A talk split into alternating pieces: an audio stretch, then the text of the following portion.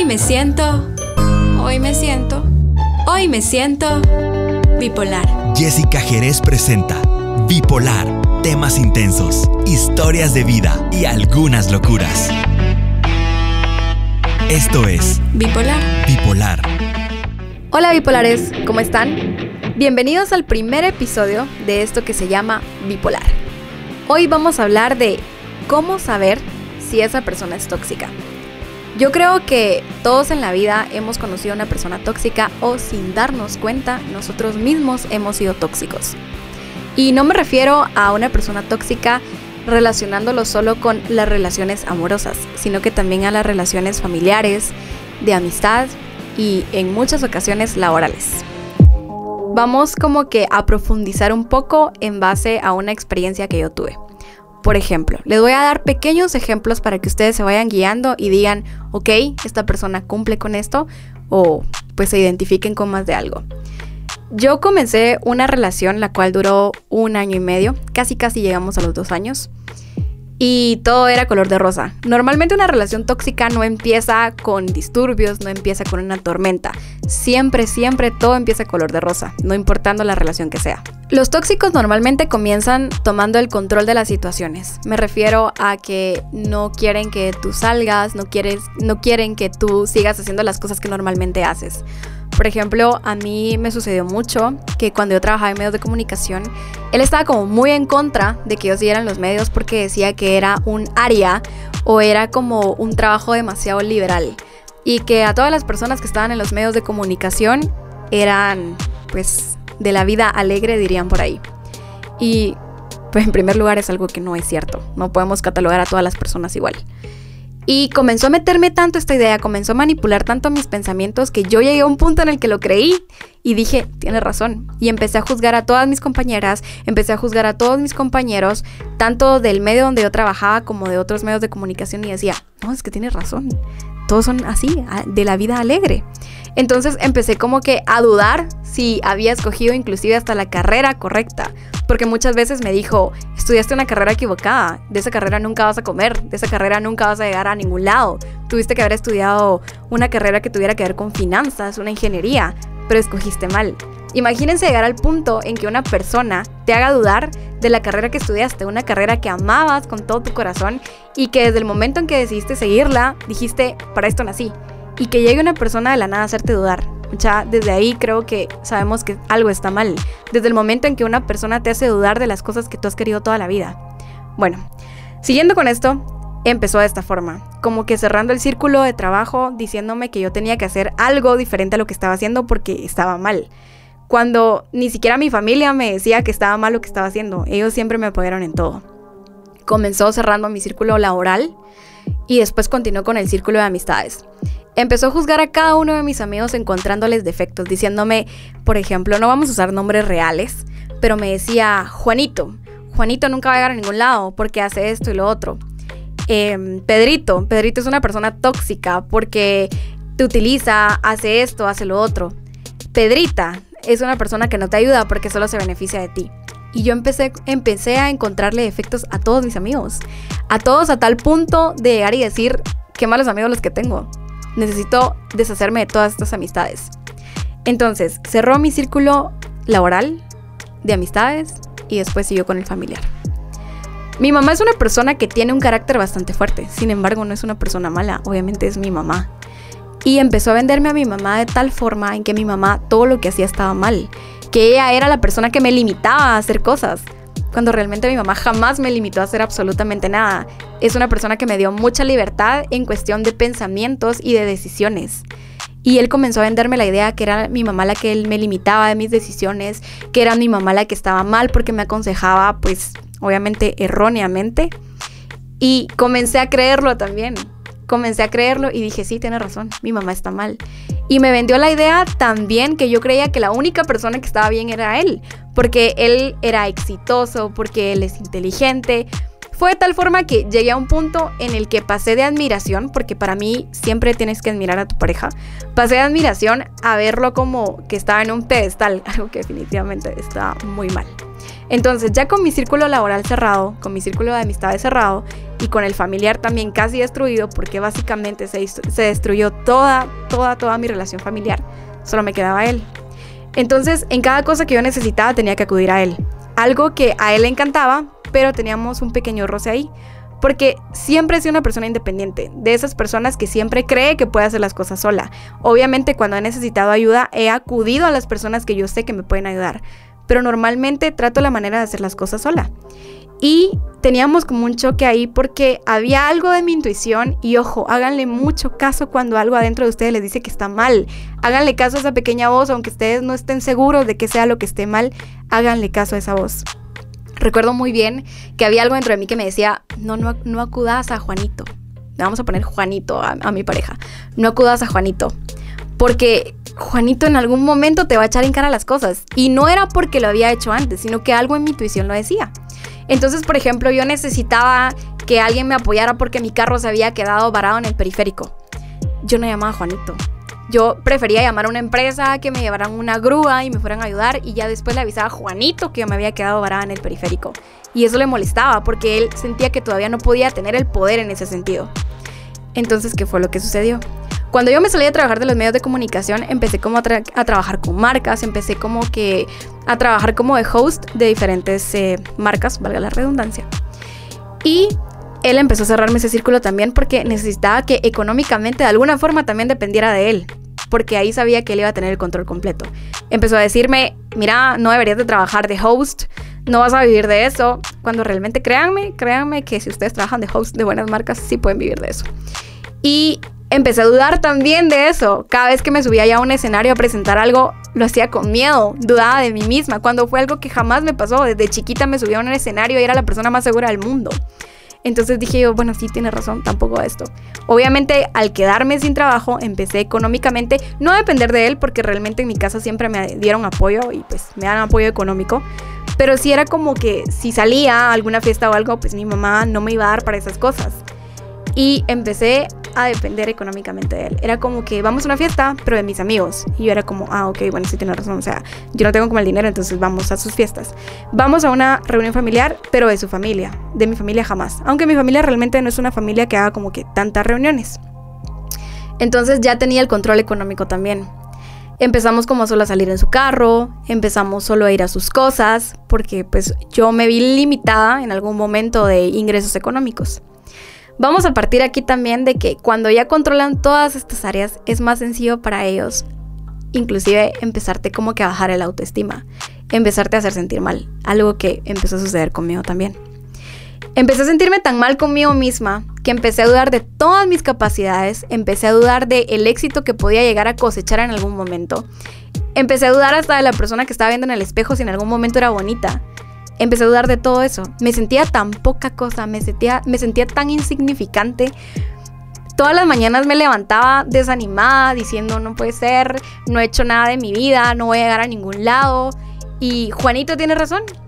Y siempre la oración en la que yo me desvaloraba decía, Juanito tiene razón. Llegamos al punto en el que básicamente su familia, que ojo, puedo decir que la familia de él siempre, siempre, siempre, pues me quiso o siempre como que me aceptó muy bien. Creo que la familia de él sería con lo que me quedaría, aunque me imagino, no sé, no voy a juzgar más a fondo. Pero cuando una persona tóxica está mal es porque hay algo aprendido. Fue algo que me enseñó mi psicóloga. Bueno, volviendo al tema. Llegué al punto en el que yo sentía que su familia era más mi familia, porque hasta me vendió la idea de que su familia era perfecta y que la familia estaba mal, que mi familia era una familia disfuncional, algo que no es así. Todas las familias tienen problemas pero no por eso es disfuncional. Llegamos al punto en el que yo prefería estar con su familia que estar con la mía, porque sentía apoyo, entre comillas, en todo. Llegué a tal, imagínense, a tal situación de que yo estaba acostumbrada a salir con toda mi familia todos los domingos. Los domingos eran familiares. Y llevaba así 27 años de mi vida. Y de la nada lo cambié. Y empecé a decirle a mi mamá así como, ya no es necesario que salga con ustedes. Ustedes salgan solas. Yo no necesito estar ahí con ustedes y empecé a ocupar esos fines de semana con la familia de él. Y ellos empezaron también como que a hacer críticas constructivas y decirme, es que yo siento que tú podrías hacer esto, yo siento que deberías de estudiar otra carrera. Yo siento, empezaron a juzgarme también en cada cena y cada almuerzo familiar. Yo obviamente estaba tomando las críticas como constructivas, según ellos me decían, lo cual pues no estaba mal. Está bien que alguien te diga puedes llegar más allá, está bien que alguien te diga puedes ser exitosa, está bien, eso no es lo que yo veía mal. Lo que está mal es que constantemente tengan esas críticas, que constantemente tengan críticas negativas, porque ya tenés bajo la autoestima, ya perdiste básicamente todas tus áreas y que unas personas con las cuales supuestamente sentís apoyo vengan a hacerte solo críticas negativas, créanme, créanme, créanme que a eso lo termina de hundir a uno. Para no seguirles haciendo larga esta historia, seguimos con esta relación, eh, yo conocí a todos sus amigos, me llevaba muy bien con la mayoría de sus amigos, pero aquí había otra cosa que a mí no me gustaba. Yo siempre he tratado la manera de ser yo a donde quiera que voy. No me considero una persona perfecta, sin embargo trato la manera de ser una persona muy empática a cualquier lugar donde voy. Y jamás he sido de las personas que trata de fingir de ser algo, ah, trata de fingir ser algo que no es. Y él vivía solo de apariencias. Y lo digo yo porque estuve viéndolo desde adentro. Y porque muchas veces él me dijo, es que hay que aparentar para poder encajar. Yo soy de la, de la, opinión de que sí tenés que venir y acoplarte algunas cosas en algunos lugares, pues para ser empático, para que todo fluya bien. Sin embargo, no puedes vivir toda tu vida aparentando ser algo que no sos, porque en algún momento las personas se van a dar cuenta, en algún momento te vas a cansar, o inclusive puedes llegar a generar dos personalidades, lo cual está bastante mal. En fin, comencé a salir solo con sus amigos, a pues girar solo en su círculo y empecé a tomar actitudes de él que yo no tenía. Y empecé a tener problemas con personas que jamás en mi vida había tenido problemas, que son mis hermanas. Para mí mis hermanas son las personas más importantes de mi vida y empecé a pelear demasiado con ellas. Constantemente me decían, Jessica, te mantienes de mal humor, estás demasiado gruñona, ¿qué te pasa? Por todo peleas, por todo gritas. Y yo jamás fui así, jamás. Yo soy una persona, no me considero full pacífica, pero sí soy una persona bastante tranquila y me mantenía todos los días de mal humor, todos, todos los días. Y peleaba con él constantemente. Hagan de cuenta que de los siete días de la semana peleábamos cinco. Y los otros dos no peleábamos porque era la reconciliación. Entonces yo me mantenía de mal humor básicamente por los problemas que tenía en la relación. Y él culpaba a mi mamá de mi mal humor, porque yo me discutía demasiado con mi mamá por mi mal humor, porque a nadie le gusta estar cerca de una persona que constantemente está en peleas. Entonces mi mamá, obviamente por ser la cabeza de la familia, era la que me llamaba la atención y me decía, Jessica, ¿qué te pasa? Peleas por todo, estás demasiado aquí, demasiado allá, no quiero ese mal humor aquí en la casa, no quiero que estés peleando con tus hermanas. Entonces yo me enojaba con mi mamá y culpaba siempre a mi mamá de mi mal humor, cuando jamás en la vida ella tuvo la culpa. Mi mamá comenzó a darse cuenta de estos cambios y rápidamente me dijo, mira, a ti Juanito no te conviene, porque Juanito es una persona bla, bla, bla, bla, y me dio todos los puntos y yo dije, no, tú estás mal porque tú no lo quieres. Entonces, tú estás mal, tú estás mal, tú estás mal, tú estás mal. Cuando, ojo en esto también, los papás les dicen a ustedes que a alguien no les conviene, créanme que los papás pueden intuir algo que uno no está intuyendo. Volviendo al tema. Empezamos con las peleas constantes, peleábamos cinco días a la semana, Pasábamos meses que eran tormentosos, pero tormentosos, tormentosos todos los días. Yo lloraba, gritaba. Eh, hubieron momentos en los que él llegó a bajarme de su automóvil a medianoche y esto solo fue el principio de todo lo que se venía. Empezamos con las discusiones diarias, con los mensajes diciéndome un montón de groserías, desvalorizándome, y en algunas, en algunas ocasiones utilizó algunas palabras que sí llegaron a ofenderme. Eh, después de eso vinieron pues las agresiones físicas. Y créanme que cuando uno ya pasó por todo el proceso anterior, las agresiones físicas se vuelven como un complemento. Recuerdo que la primera vez que me agredió, me agarró los hombros y me sacudió tan fuerte. Fue justo a las 12.55 de la noche me sacudió tan fuerte y me dijo, quiero que te vayas. Y yo llorando le dije, cálmate. Y me dijo, no, y me empezó a gritar y todo. Y sacudiéndome me empezó a empujar y empujar y empujar. Y lo hizo repetidas veces. Y yo lo único que podía pensar era, ¿qué le pasa? Y no pude reaccionar. En ningún momento pude hacerlo. No me pregunten por qué, solo no pude hacerlo. Después de esto, él me dijo que yo había tenido la culpa de todo lo que había pasado. Y me vendió también la idea que acepté la culpa, que yo dije sí, me merecía todo lo que pasó. Y yo tuve la culpa y yo le resulté pidiendo disculpas, cuando en ningún momento nada justifica que una persona te agreda físicamente o psicológicamente. Continuamos con esto, después me pido disculpas, pasamos bien como 15 días y todo. Después de esto tuvimos un pequeño problema en el cual pues nos discutimos y nos separamos como un mes. Ojo, también quiero aclarar con esto de que no solo él era una persona tóxica, sino que yo también ya me había convertido en una persona tóxica. Porque por lo mismo de que yo veía sus reacciones bastante extrañas, yo en algunas, en, en algunas ocasiones como que las evitaba y comenzaba a mentirle. Entonces, si yo sabía que a él le caía mal perencejo, yo le decía, estoy en un café con perenceja, porque sabía que perenceja sí le agradaba, cuando realmente no estaba con perenceja. O, por ejemplo, le decía, mira, vine a comprar un pastel sola, cuando realmente no estaba sola. Había ido en ocasiones hasta con mi mamá, pero porque a él le caía mal, yo no se lo decía. Entonces yo también me estaba convirtiendo en una persona bastante tóxica, una persona que mentía y una persona que mentía a diario. Y empecé, empecé mintiéndole a él y después me daba cuenta que le mentía a mi mamá también. Le ocultaba las cosas a mi mamá. Algo que, pues, no les voy a decir que nunca le mentía a mi mamá, pues, pero no era algo diario. Y empecé a hacerlo a diario. Empecé a convertirme en una persona que yo no era. Definitivamente no lo era. Entonces, la relación se volvió tan tóxica que se convirtió en una bomba de tiempo. Las agresiones se, se hicieron cada día más frecuentes. Llegamos al punto en el que no solo eran empujones, sino que en algunas ocasiones también resulté con hematomas en la piel, eran jalones de cabello, eran puñetazos. Y ¿saben qué fue lo peor de todo? Que cada vez que él me golpeaba yo decía, bueno, me lo merezco, me lo merezco. Inclusive hay mensajes en donde él me decía, sabes, solo golpeándome, golpeándote te voy a, me voy a sentir mejor. Y yo a un punto en el que yo decía, ok, si así se va a sentir bien que me golpee. Imagínense eso. La última vez que me golpeó, que fue también la última vez que yo decidí ya que lo iba a permitir, fue cuando yo estaba sola en mi apartamento y empezó con empujones.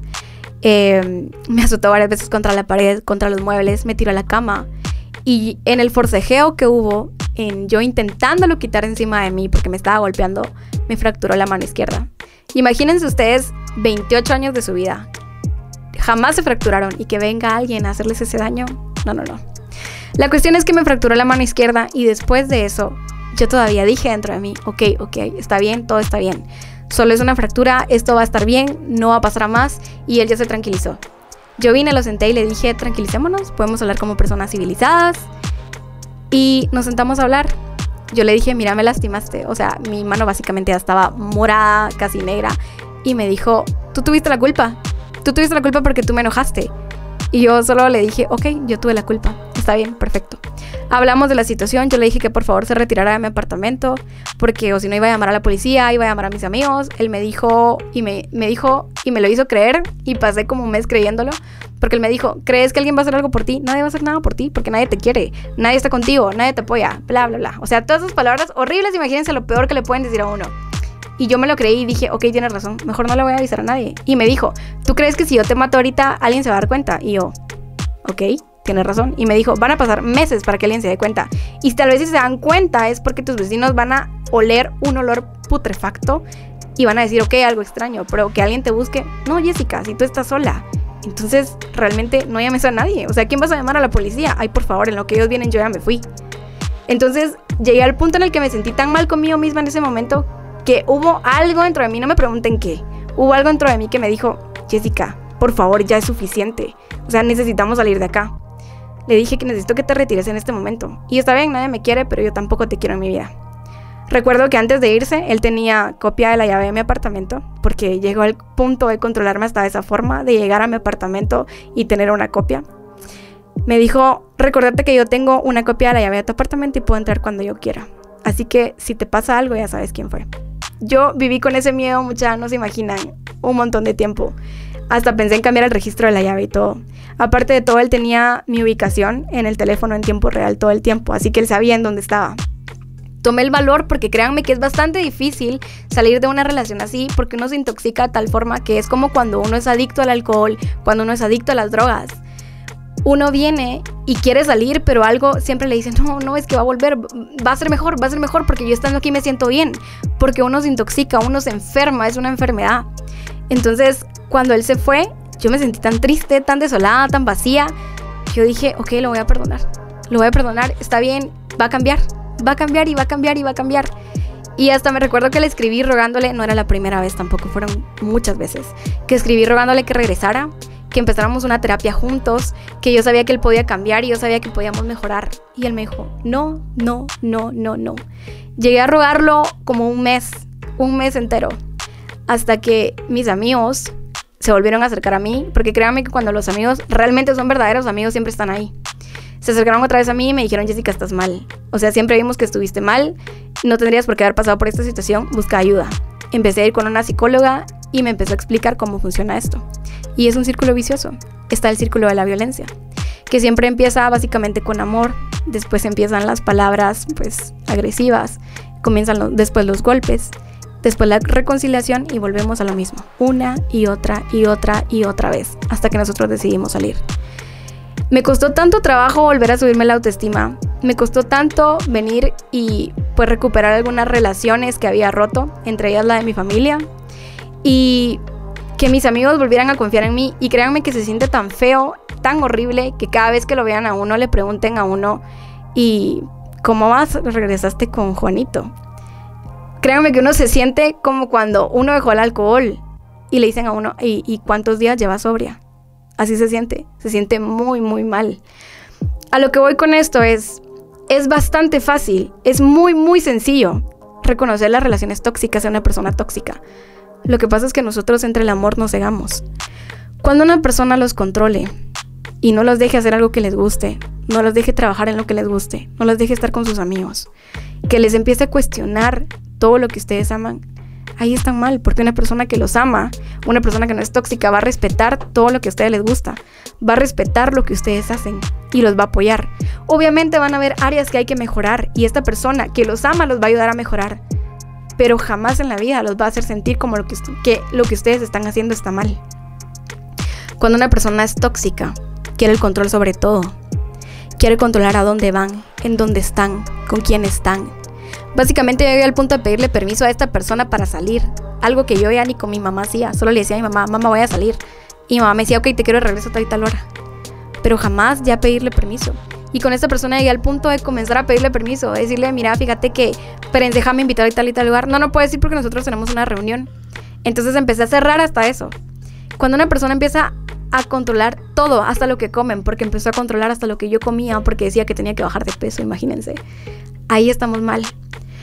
Cuando una persona los hace sentir insignificantes, les baja la autoestima, les dice que son unas personas que no valen nada y que deberían de estar agradecidos porque esa persona está con ustedes ahí estamos mal. Cuando una persona los agrede, no importa si es algo pequeño, si fue solo un empujón, si fue solo una sacudida de hombro, estamos mal. Una agresión es una agresión y siempre las agresiones comienzan con algo pequeño, comienzan con sacudidas, comienzan con empujones. Cuando una persona, cuando está enojada, los baja de su automóvil, les grita, los trata mal, es una persona tóxica. Y necesitamos salir de ahí. Necesitamos ver todos esos factores. Y escuchen mucho a las personas que los rodean, porque ellos ven cosas que nosotros nos vemos. No vemos cuando sus amigos les dicen, esta persona te trata mal, esta persona hace esto. Esta persona te ve mal cuando tú das tu opinión, porque a mí me pasó muchas veces que uno de mis mejores amigos me dijo, hey, Juanito la ve mal cuando usted da su opinión. Y yo dije, no, no, no, es que él está mal, porque le cae mal Juanito dice esas cosas. No. Tomen en cuenta cada una de esas cosas. Tomen en cuenta todas esas actitudes. Es muy fácil reconocer a una persona tóxica. Es bastante fácil. Lo que pasa es que nosotros no nos damos cuenta. Y cedemos el control desde el principio. Bueno, y si ustedes quieren saber cómo realmente superé esta adicción, porque se convierte en una adicción, cómo ustedes la pueden superar, cómo pueden identificarla, cómo pueden salir, no se pierdan el próximo episodio. Y si alguno de ustedes está pasando por esta situación, o se siente tóxico, escríbanme, mándenme su historia. Aquí estamos para apoyarnos. Yo estoy para escucharlos y contaré sus historias. Obviamente voy a omitir sus nombres, así que tranquilos. Búsquenme en mis redes sociales, que ahí están mis correos. Búsquenme como Jessica Jerez y estamos juntos en esto Bipolares. Hasta el próximo episodio. Gracias por acompañarme en un episodio más de Bipolar. Hasta la próxima. Acompaña a Jessica Jerez en nuestro próximo episodio. Bipolar